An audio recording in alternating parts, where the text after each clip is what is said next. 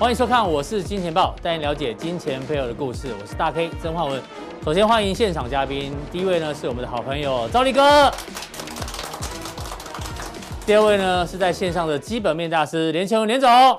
谢谢大家，我是阿文在。好，我们看台北股市呢，今天继续下跌哦，已经连续连九黑了。那当然呢，今天亚洲股市哦，大部分也呈现一个下跌情况，特别是在大陆股市哦，其实跌幅也比台北股市重。那台北股市呢，这一波跌下来，说真的，已经跌到大家有一点点不知所云，因为今天的成交量呢，已经剩下三千亿不到。那我们昨天跟大家讲说，这个行情啊，关关支撑，关关破，有没有？所有的均线都不是支撑，现在连颈线也破，从原本的小 M 头，现在变成大的头肩顶，感觉上也都破了。所以接下来呢，在没有量的情况之下，该怎么办？那昨天呢，我们跟大家讲说，连扒黑很困难，然后就有人很认真哦，跟我们讲说，哎，有过去破纪录的，先看有哪些哦。那这些人呢，我们说昨天要送小礼物，对不对？先跟大家讲要送的礼物是什么，就是。我是金钱豹的 LINE 贴图有没有？牛熊，你只要搜寻牛熊争霸战，或是我是金钱豹呢，就会出现这些。哎，其实还蛮好用的哦。像这个大家跟朋友之间哦，投资股市的喜怒哀乐里面都找得到。比如说今天盘你觉得很无聊的话，你就可以传这个量缩区间无聊无聊盘，好不好？很多的这个贴图可以让大家做使用。那我们决定送给昨天有帮我们很认真找出来。到底过去有什么时候呢？是破纪录的几个这个朋友。第一位呢，我们看一下邱建明先生，谢谢你。二零一零年九月二十四号，这时候曾经出现连十四黑，好，谢谢你的这个帮忙。然后呢，后面哎，底多维哦，拍谢迪加命 T，哎呦，我们的铁粉呢，因为你的 logo 表示你有订加行列，谢谢你好不好？二零一三年的时候曾经发生过连九黑，谢谢你。还有还有吗？哦，Jackie Chan，哦，二零一三年，成龙大哥，感谢你，好不好？连十一黑，好，这三位朋友呢，这个小礼物不成敬意，好不好？就是赖贴图送给大家。那如果你有兴趣的，也可以自己去去购买，好吗？好，这个是谢谢大家留言哦。那接下来呢，更重要的事情就要提醒大家。我是金钱爆，每天的首播呢，都是在我是金钱爆的官方的 YT，好不好？其他平台呢都是重播，所以要第一时间掌握我们最新的内容呢。每天晚上大概七八点的时间哦，用餐时间呢，就可以看到我们首播。那最新讯息都在这里，好不好？请锁定这里。好，那今天的主题呢，要跟赵力哥来讨论哦，到底全球股市，包括台北股市，是资金水龙头，就像这样用低的啊。嗯。越来越水越来越少 啊！之前这个量是这个之前是短短。对六七千亿哎，那那什么？短供哎，短供。短供哎，就要用低哎，怎么变这样？会不会有影响哦？待会跟大家解释。那不止台北股市这样哦，这个未来啊，大家也要也要注意到，因为现在已经传出来哦，媒体传出美国这个 FED 的官员哦，可能最快三个月内启动缩减购债 taper。好不好？三个月内要启动，那可能明年中完全退场。这个呢，可能如果启动的话，不只是关水龙头，可能变成拔插头。嗯嗯。所以这个全球资金动能哦，开始紧缩的话呢，会不会有很大的问题？所以我们跟赵立哥来讨论，到底呢，今天这个量哦，两千九百五十五亿，到底算正常还不正常？观众朋友，你看一下哦，过去这个去年之前啊，其实。三千两千五差不多，对，叫做正常量，对，三千就很大了，很大了啦，对，真的很大了。但是现在的三千呢，相对因为之前六千多嘛，对，所以这到底是新常态还是非常态？未来会回到三千亿为主。那我们今天在 FB 哦，特别问大家说，底部讯号要怎么抓？嗯，这有几个特征：一，群主没人发言，嗯，好。第二个，说话的人呢，又开始。不开心，因为可能股票被套了哈。嗯嗯。第三个，大家什么都聊，就是不聊股票。第四个，如果大家都没在看台股，都在追剧啊，什么《台女养成记》哦，《熟女养成记》。嗯哼。还是群主已经绕绕跑了。嗯哼。那我们看一下我们 FB 哦，我们做了田野调查，就知道到底现在的状况怎么样。来，哦，底下，到底有一款哦，早上贴的贴文，对不对？嗯哼。哦，底下，哦重点是一百一十九个赞，只有十八个留言，代表什么？代表大家觉得这个行情很冷，连留言都不想留，按赞就好，不用留言。那所以内容我们我们有细看，但是呢，其实就是告诉大家，大家觉得这个行情哦可能会有点冷哦，越来越冷。你怎么观察？对，没错啦。其实底部的部分来讲的话，其实我是这样认为哈，就是说短到底是短线、中线、长线的底部，这个不一样哦。假如中长线的底部，我跟大家讲，不不只会有那些特征，我你会发现，全世界人都没在玩股票，你知道吗？看到股票就讨厌，那个是长线的底部啦。现在有这样吗？啊，当然没有啊，那个是长线呐，哈，那种长线。哎，我们忘了跟大家讲，这很重要。刚刚讲这几个特征啊，如果出现三个的时候呢，可能就可以开始买进。嗯嗯。如果五个都出现的话呢？你可能就可以持股满档，对啊，对啊，大家都已经撤。你像这个，你像这个地方哈，我们事后当然来看了。你像这个，你看那疫情多严重，那时候有人敢买股票吗？吓都吓死了。那时候群主没有人在讨论，一定都没有的啦。那时候根本没有人，因为那时候刚好疫情爆发嘛，嗯，美国的疫情也爆发。可是那个事后你来看，它就是长线的底部啦。对，那好，那这个地方你说这个地方会是长线的底部吗？我的意思说，所以要你要看短中长啊。好，安耐行我分都清澈。这个当然不会是长线的底部了，好，那是不是短线或者是中线的底部？我觉得当然你还要必须加以观察。不过我个人觉得，嗯，其实之前我有跟大家讲过，这个地方是换主流，用时用空间比较快啦。这个这个地方是用时间波啦，所以拖比较久。对啦，拖比较久。那其实我觉得就是说，那这个量是不是常新新常态？我觉得当然不可能是新常态，嗯，不可能量都永远这么大，你知道的。其实没有那个。当中事情好了，对，事后来看，这个是非常态。对啦，这个你事后来看一定是非常态，怎么可能搞到七千多亿的量，吓死人，对不对？那我们这个是之前的旧常比较旧常态的部分，我觉得慢慢的之前的非常态，就是说这个是非常态之后会慢慢变成所谓的一个比较过去的旧常态了。赵立哥，那如果这样的话，假设三千亿过在以前来讲正常大量算大量，对啊，三千亿的时候，观众朋友能支持台北股市指数在哪里？一万一二六八二就差不多了，现在还在一万六，会不会万一你讲三千亿变变成常态之后，会不会撑不住一万六，撑不住一万五？对啦，就是说它假如变成量这么小，我觉得稍微会再大一点点啦，比这边的常态故以前的旧常态稍微大一点点啦。对，所以我觉得就是说。这一波你说要直接嘛，呃，要比较短时间修正到一万，我觉得机会说真的不大。嗯哼。好，那因为最主要，其实你可以看到美股的部分来讲，其实不管四大指数，其实现在大概都还是在相对的历史的。美股还目前还没。对，所以刚刚提到的资金的部分，假如真的大家那么的害怕，其实美股的部分它会先表态，啪就下来了啦。那欧股的部分其实最近也很强。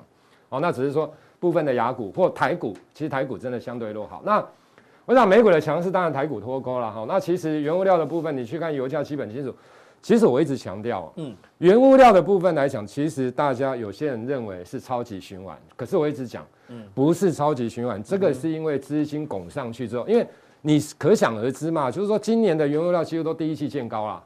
不管铁矿砂，不管什么，大概就第一季或四五月。你之前讲的时候呢，大家都在酸你嘛。对啊，都在酸我。我说奇怪，就是真的木材都已经崩盘了，现在铁矿砂从一三一三五零也得要八百五了。没关系，现在那些人都睡都睡公园了啦。对啊，对不对？我们也不要这样讲。我的意思是说，假如真正有需求，其实你想就知道，去年底的时候疫情那么就是还有疫情的状况下，哪你你看那时候哪一个国家在基础建设？没有一个国家在基础建设啊。原物料涨，所以大家有时候都是用事后的东西来解释啦，就是涨了就讲多，啊跌的时候就讲空。对啊，所以假如真的有需求那么庞大的话，其实我跟大家报告，回档修正不会跌那么多啦。你说铁矿砂真的会从一三五零短短的两三个月，棒变成八百五？大陆人钢铁航运后面会再做补充。好，那缺乏主流股领军，所以我一直强调，这个地方要谁来领军，就是要现在常看不到呢。对啊，所以就是会破啊，所以所以现在的破半年线，就像今天又破了，你就觉得没有支撑。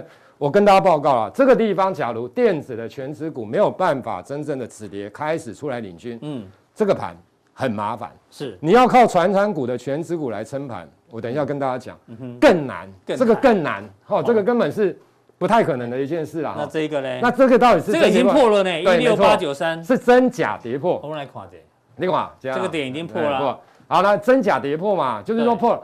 所以我才说，假如这个地方电子股慢慢的领军上来，我觉得就会形成假跌破。嗯，可是电子的全指股桥真的不领军上来，那这个很麻烦，嗯、这个真的我觉得很麻烦啊。对，哦，所以你在操作上来讲的话，你要控制好自己的持股比重。那盘中你当然要看一些电子股的一个全指股的部分。好，那很多人都说当冲的心智对吧？引发了引发了恐慌，就大家会怕，所以量缩。证交所说啊，你想孙子啊啦，你是跌的时候呢，大家就要找人来找理由，找理由你知道吗？来怪罪嘛。对，对，那没错，好，那这个是他的一些制度，好，那我们来看哦，嗯、其实我们要来看一下，就是说到底证交所讲的对还是错嘛，对不对？这句话对。很有趣，对，他的解释哦，他说一档股票啊，如果当冲过高，而被警示一百次，对，但是只要价格未出现大波动，就不会列为处置股，对啊。对啊，通常价格波动很大的呢，大家都都会去当冲。当然，到底是先有鸡还是先有蛋？不，要搞清楚。对，假如你超过六十八以上，但你的当冲比例六十八以上，代表这个是热门股，当然每天的波动会很大啦。嗯。可是我的意思说，它有一个，就是说，比如说，已经连续在假如因最近六个交易日累积涨跌超过三十二八，近六个月涨跌超过二十五八，哦，那这样你有可能你就会登那个，你就会变成处事股啦。嗯哼。可是他也有说，其实说真的，你看一下，从过去到现在，就上半年到现在压力测试啊，对，结果也只有九档，你知道吗？九档九次列入，那其实并没有很多啊，才九，真的没有很多。你要看上半年的量很大哦。那还有另外一点，其实有时候我都觉得哦，真的你要画对重点，你不要错重点一直画错，你知道吗？一直画错。对，之前大家航运股、船运股在强的时候，或者是一些中小型电子股在强的时候，大概大家都说什么？越关越大尾啦，后对处置越好，你知道吗？嗯、处置完之后就喷。对，啊，现在呢？啊，现在假如这样子要处置了，为什么不会喷？所以这不是很奇怪吗？这样就是千错万错都是别人的错。对对对，就是说你要思考一些的东西，嗯、你不能说在涨的时候我就啊，这处置股没有问题。对，啊，现在这个东西都一跌了，什么都有问题，哎，就怪他了，就开始。所以我那个证交所，其实说真的，它市场多虑了，我不是帮他讲话，是，是真的的。嗯、哼那我要既然我讲说市场多虑了，所以我当然要跟大家讲，为什么现在就会这样说？嗯，其实投资朋友们，你自己看一下手中的持股。你假如最近这，你看一下破半年线，嗯、这个是一百二十天嘛？然对，一百二十个这样。换句话说，过去半年买进股票的人，理论上都套牢。对，你原则上我们以指数来讲，是不是都套牢？嗯、对。那你套牢的过程当中，你现在套了，说真的，你除非持股一成的人呐、啊，哦，嗯、你还敢下去买，敢冲啊？对。你今天只要持股，我我我讲真的，股票这样跌下来之后，谁现在，假如你有在做操作股票，你的。持股比例怎么可能现在只有一成，对不对？你不止基本上啦。哎，我们节目有一直提醒的。对啦，就是说，对，一定要控制好持股风险。所以我就说，你套牢的状况之下，你当然就不敢当冲。大部分人还是套牢啦。对啊，所以就量就缩了嘛。所以你有没有发现，你看跌破季线的时候，量还没缩成这样，因为只有六十天套牢，就弹起来了。对，好，来到月线，月线变成二十，那现在变成一百二十天，一百二十天当然要，你要是跌到这边，我跟你讲更缩，因为。一年的人都套牢，你知道吗？那怎么办？那要像这个一样吗？跌到出量才会止跌啊？其实我跟大家报告，有时候不一定是这样子。这个来讲，一定是外部的利空所引起的。就美股那时候也在跌嘛，你记不记得？所以它是用时用空间直接 biang 下来。对，这种哦，假如要成这样，我跟你讲，这很惨的了。这有可能真的要站在其他已经跌了一，那就年限了呢。对啊，你假如要那种前低也差不多就年限嘛，一五一五九嘛，大家记得嘛？对啊，我觉得。短时间应该不会这么惨呐，哈，应该就是以时间换取空间呐，哈，大概是这样的一个情形。那你就观察一下，嗯，对，好，大盘讲完之后呢，我们来关注到你一直提醒大家的钢铁，对，跟航运。那我们先把好消息跟大家报告，这不算好消息嘛？应该算呢。中钢昨天开出盘价，哎呦，既然大家以为不会涨，要照顾中下游嘛，嗯，结果呢还是涨了百分之一点二，虽然不多，但是也是涨，嗯，然后呢，它公告了它的获利哦。前七月呢，EPS 已经二点八哦，嗯，就碎了，嗯，第二季一点零二嘛，那大家看这个趋势很可怕，嗯，那另外呢，中国大陆不是明年要办冬奥，嗯，明年的二月四号，那因为呢，每次办奥运的时候呢，这个空气要好一点点，对，所以呢，华北钢铁重镇呢现在也开始限产，所以这内外因素加起来，钢铁股怎么今天还是这么弱？其实，其实我跟大家报告过，之前大家记不记得，我都教大家看原物料，其实这些新闻你都不要理它了，为什么？哎。不是啊，你看了你就被他误导啊！把小编把他 fire 掉。那，没事啊。所以我这，我跟你讲，不是你看你近最近看你最近看最近看的新闻，只要讲到钢铁，全部都是利多。一下子印度也要基础建设，一下美国也要基础建设，全世界都要基础建设。嗯，那我问你一个问题，那也说大陆啊，不不不全部。然后我问大家一个问题，钢铁要用什么做？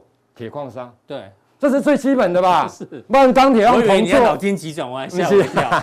钢铁要用铜做吗？不可能嘛。对，钢铁一定是用铁矿砂，它就废钢嘛，对吧？废钢也是用铁矿。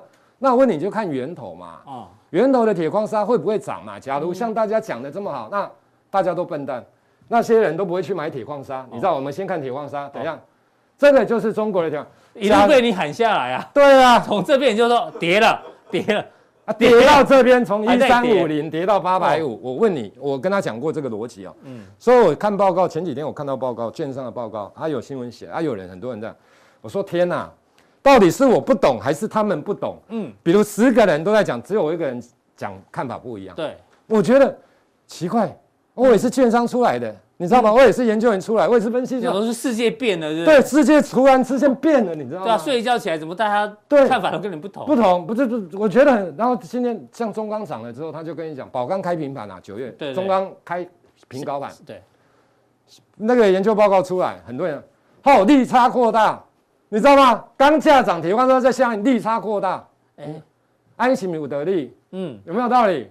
对啊，他就感觉它的成本降低嘛，对不？对对，哎，那钢价才九月的钢价就是调，那它的是不是利利差扩大？单系，单系，这是九月啊。你啊，铁矿砂个底下，你看十月、十一月、十二月呗。啊，哎，那第第二个问题是第二个问题，我要跟大家讲，我跟大家讲过一个逻辑，这些钢铁厂还是不管，他们怎么库可能库存一年的铁矿砂？不可能，了不起让你半年。好，那你半年现在是八月，对，半年前二月，在这边好了。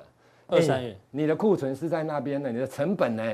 就是你使用的这个是价格比较高的库存。对啊，你现在在这边啊，这个一定是说，我问你，我问你一个比较简单的逻辑啊，比如上个礼拜，纽约原油期货跟布伦特原油期货都跌，对吧？对。那我们加油的时候，假如涨价，你会怎样？你们骂死去抗议，因为那个计价公式嘛，都一定是跌嘛。对。告怎么可能？所以我的意思是说，因为那个是一周一周期一次，那个比较快。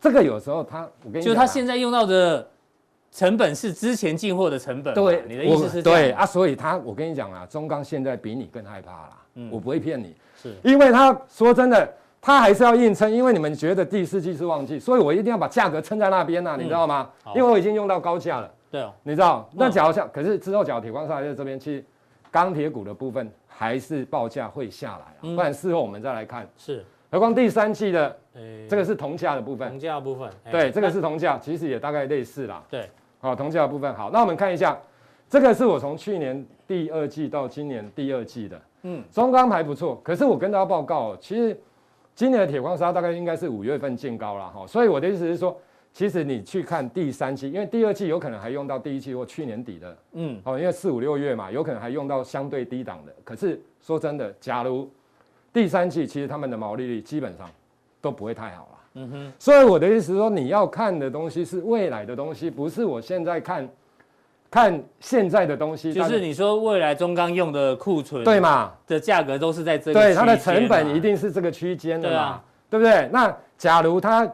在未来还是在这边，我们不要说再跌下来，就是在这边的话，对，你觉得钢价还会再涨吗？不容易啦，不跌就已经很好了。因为现在没有利差的存，没有这么大明显的利差。对，你像在这边为什么会好？是因为比如说它之前在这边的时候，钢价一直调涨的时候，那更之前的时候，因为它的原物料成本是在低档才慢慢上来，所以它备了很多的低价库存嘛。嗯，那你相同的，你现在的库存基本上的水位。就是在相对进入到相对高价的库存，对，所以就是说，大家知道我的意思吗？所以你担心它第三季的毛利率，不管是铜铜的厂商或者是钢铁厂商，只要报价没有上来大大反弹一段，你会比较担心。我跟大家报告，第三季这些东西基本上毛利率一定都非常不好了。好，我不会骗，不然我们事后来看呐，就是说，可是你要看报价，不能说那时候铜那个铁矿砂已经又创历史新高，那个不一样。你要所以你我才说你要看所谓的一个。报价的一个部分大概是这样的情形。那我刚刚前面看到这边有一张图很可爱，哎，你有贴，你有出赖贴图哦？没有啦，我这不是赖贴图吗？我你学我们啊？对啊，我那因为你们那么红啊。不是，你这很可爱呢。哎，对啊，Q 版的，这找谁画的？对啊，这 Q 版的。我们应该找他画，真的吗？对对对，很帅哦。好啦，我先讲一下。对，来，兆利小教室。哎，赵丽小教室，我跟你讲哦，嗯。其实很多的东西，你要先思考一个逻辑啦，哈，就是说我们其实操作股票或者是怎样，一定要有一个逻辑，是，就是说什么叫股价非常大的大涨？我们比如说股价非常大的大涨好了，嗯，大涨完之后，它会中断整理，中断整理之后，假它假如是进入一个新的常态，它的股价整理完之后会再创历史新高。嗯，假如它没有，它回归旧常态，股价就会像这样子又回来。哦，是，你知道新常态它就会这样震荡。那你帮我们举例。好，来，进入新常态的意思就是说，你要用科技或者是大量投入去研发创新这一些。重点是创新，对不对？对，你要创新啊，嗯，你要研发新的服务形态或者是新的商品啊。对，哦，那。因为你这些东西，你要经过一段，你虽然创新出来，可是市场要一段时间的接受，嗯，所以那时候可以炒梦，那时候 EPS 不会很高，所以股价会因为梦而伟大，嗯哼。可是之后因为你 EPS 还没出来，你的营收，因为市场还要去接受它，所以它的股价会进入中段的整理，比较长时间的整理，嗯。那假如市场慢慢接受它，是不是你的营收获利就会起来？嗯，那股价就会创新高。你比如说像亚马逊，是对不对？网络，对，对不对？你比如说像 Tesla。电动车其实台积电其实过去台积电也是一样啊，对啊，也是一样。以前 EPS 收十二三块，对啊，更之前还有个位数字啊，去年开始跳到十九块，对啊，二十块左右。这种我这种这种东西，所以创新就是说。你非常大的大涨之后，你进入新的常态，这个是被大家所接受的。那因为为什么会被接受？因为你的新产品等等，是，所以你未来的业绩、营收跟获利有可能不止三年的成长，嗯，搞不好是五年、七年，你知道我的意思吗？是，所以你的股价一定是跟着你的基本面，不要崩盘的状况之下，大盘啊，你基本上一定是跟着这样整理完之后，股价会走一个长多的格局，这个就是进入新的常态。那假如旧常态就是啊涨上来之后，因为什么东西，然后结果，嗯。因为这些的因素，比如说口罩股好了，嗯，去年的口罩不是因为疫情而大涨吗？对啊，就这样喷嘛。哎，对对对，现在都 回来了嘛，回到旧常态了。对，因为口罩有什么新的？它有什么？没有，就变色嘛。对啊，就这样子而已嘛。变花样而已。那很多人都会做嘛，你又不是一哦，你又不是那。它没有什么太多的这个门槛啊。对，没有太多的门槛。好，所以假如是回归到旧常态，好了，那我现在问大家一个问题：台湾的钢铁、台湾的航运、台湾的塑化、台湾的纺织，嗯。你去思考这样的问题啦，哈，答案你自己去想。你觉得它会有机会进入新的常态吗？它的新的常态，它有新科技吗？对啊，它有有创新吗？产品吗？有新的创新的产品或创新的服务，然后与众不同的让大家去接受这样的东西吗？运不就是这样运吗？嗯，对不对？我的意思，中钢出产的这个这个产品跟五年前是一样的东西，对啊，一样的，没有什么太大差别。对啊，那有有可能有些有比较高阶的，可是。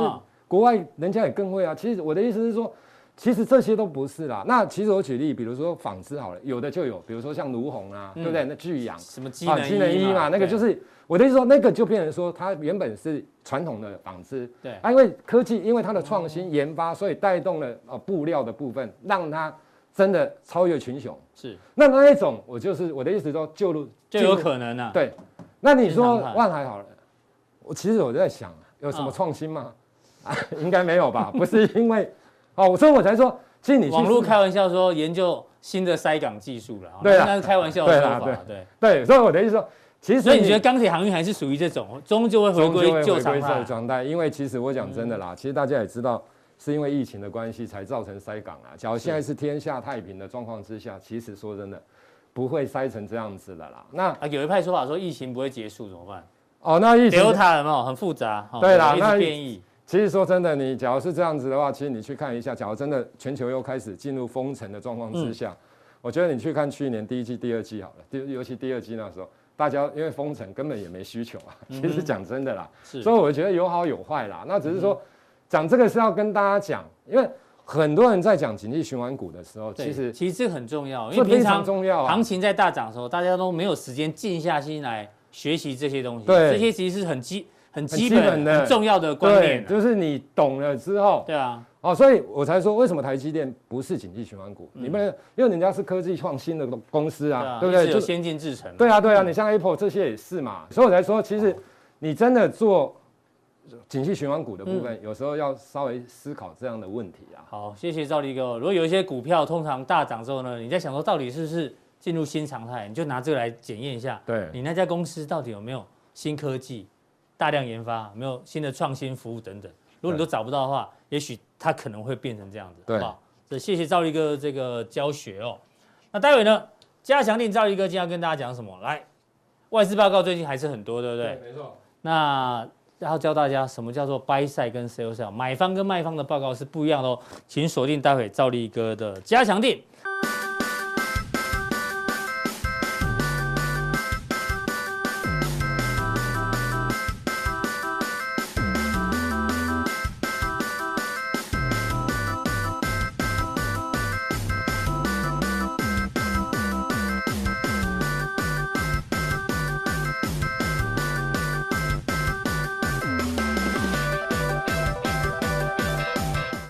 来宾呢，我们请教到的是，哎，这谁啊？基本面大师阿文山，阿文山你怎么了？贪图利益，头脑发昏，丧失理智，好不啦？我们的艺术是要提醒大家，最近财报在公布，对不对？那只听过官场现形记，今天阿文山要教大家哦，这个财报公布的时候呢，很多年轻人哦，不做基本面、不看基本面的人哦，你不去做功课，你呢就之前想说赚快钱，有没有？贪图利益，然后头脑发昏，丧失理智。如果你回去做基本面，好好研究的话呢，可能你就不会发生这样的情况。所以，我们今天待会要锁定阿文赛从财报角度呢，帮大家做一些个股的分享跟讨论。各位亲爱的，我是金钱豹的投资朋友，大家好，我是阿文赛 哈。那我想就说这段时间大家辛苦了啦哈。那其实大盘的话是走一个比较保守和下跌的一个格局哈。那实际上我们来看产业的部分的话哦，其实应该是这样说，就是说哈，股票市场其实财报这种东西哈，一体两面。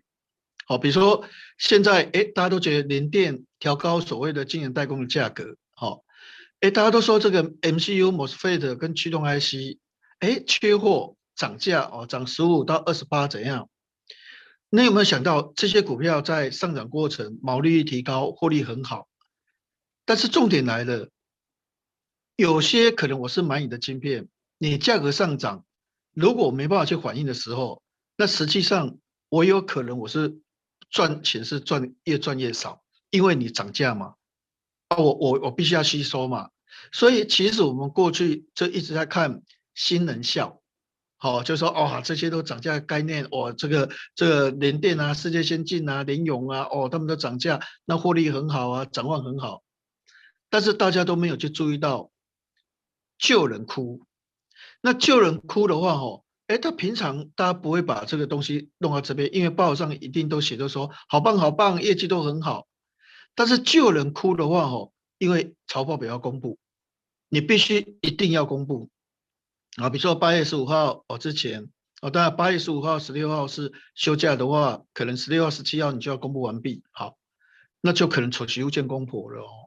好，就是说你之前都没有去注意到，但是所以我们觉得财报越后面的话越需要保守。怎么说呢？一定会有很多人哦，可能会对损失哦，因为涨价哦，所以它的成本哦就上升哦。那或者是说啊，可能它有一些这个竞争者介入哦，所以造成它的一个市占率减少，而获利能力衰退。所以其实哈，为什么这几天的话大盘连九黑哈？那其实我觉得两个因素，哦，第一个因素的话就丑媳妇见公婆，第二个因素的话就是有些第二季财报表很好，但他在讲第三季或者是第四季的展望的时候保守，保守，所以因为这个气氛的话，把整个行情的话压力加速。好，那我们一一跟各位报告，好，我们看这张图哦，第一个我们看智邦，智邦它是网通设备，所以它就要很多的。所谓的这个晶片哦，网通的晶片啊，这个这个所谓的这个十一年的晶片，被动元件的晶片啊，它要很多啊，这些都涨价，所以你可以发现哦，它一公布财报表是一块七毛二，比原来预估的是两块一毛八差，还没有公布财报表，这一类型股票是在高档震荡，股价的稳定度很高，但是一公布完连跌两次停板，哦，这就是丑媳妇见公婆，所以股价马上去反应。那一看到智邦跌停板，那大盘很多的个别股就受到影响，买气就不振，那压力就来的。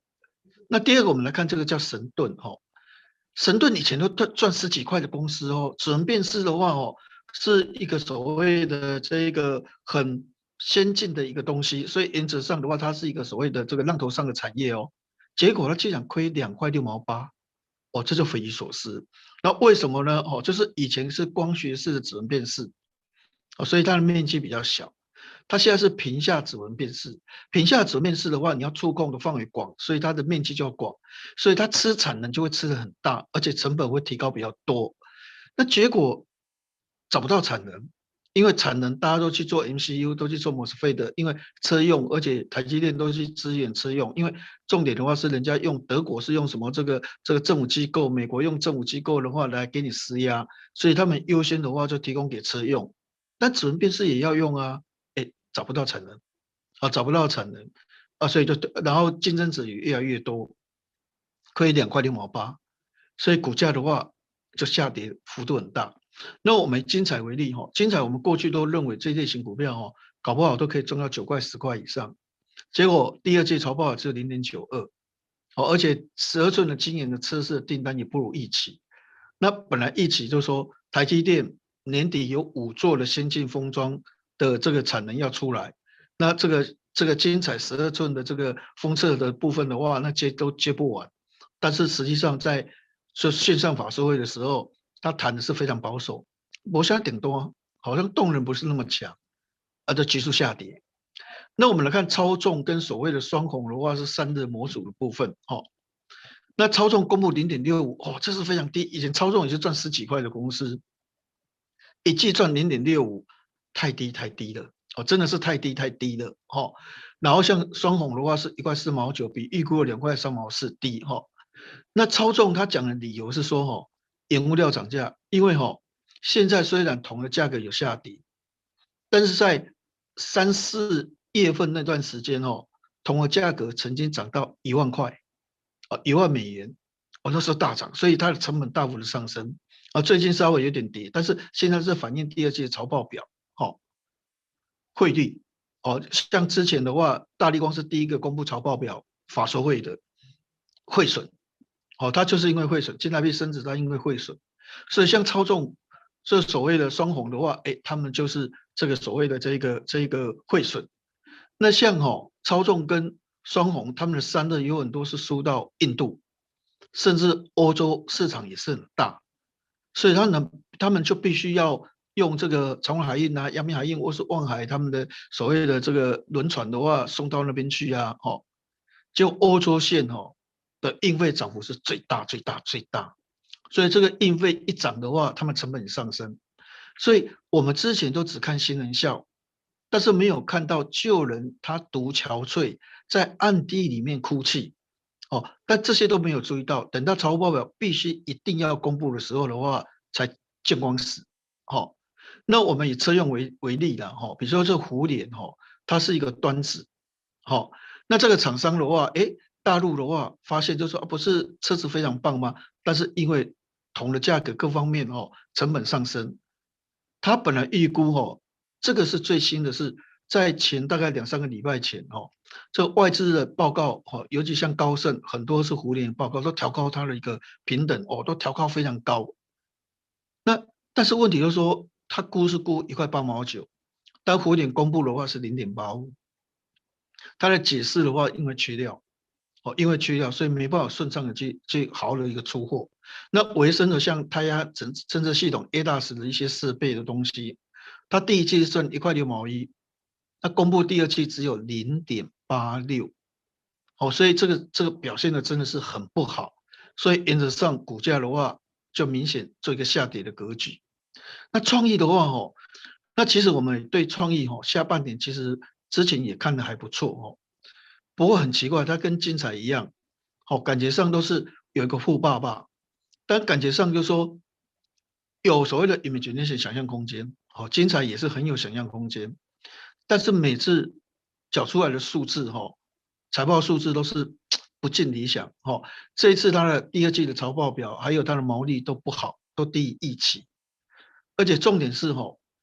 他第三季既然哦都认为是个位数的表现，我们都认为都是双位数，而且是很高很高的成长空间。但是哦，在 NRE 委托设计的部分的话哦，既然是衰退，比第二季还衰退，那这个成绩的话哦，这个线上法说会一听的话哦，其实是有一点失望了哦，就说没有想象哦之前哦研究报告所写的那么好哦，那这个的话也造成整个大盘的下跌。所以为什么这次的财务报表越到后面公布的话，使得大盘连九黑的话，哈，就是因为这一类型族群的话，实在跟想象有很大的落差，而使得整个大盘的信心的话，而呈现一个比较崩溃的一个格局。那我们看下一页的部分，哈，摩根士丹利的话不是大空头，都是大多头，好，那看好的话，哦，那个股价的话，它的股价是非常高。看空的话哦，永远都把它压在地上哦。比如说台积电，它是看空五百八十，就是五百八十。然后他认为记忆体的话哦，win winter 的话 is coming 的话是冬天就来临哦。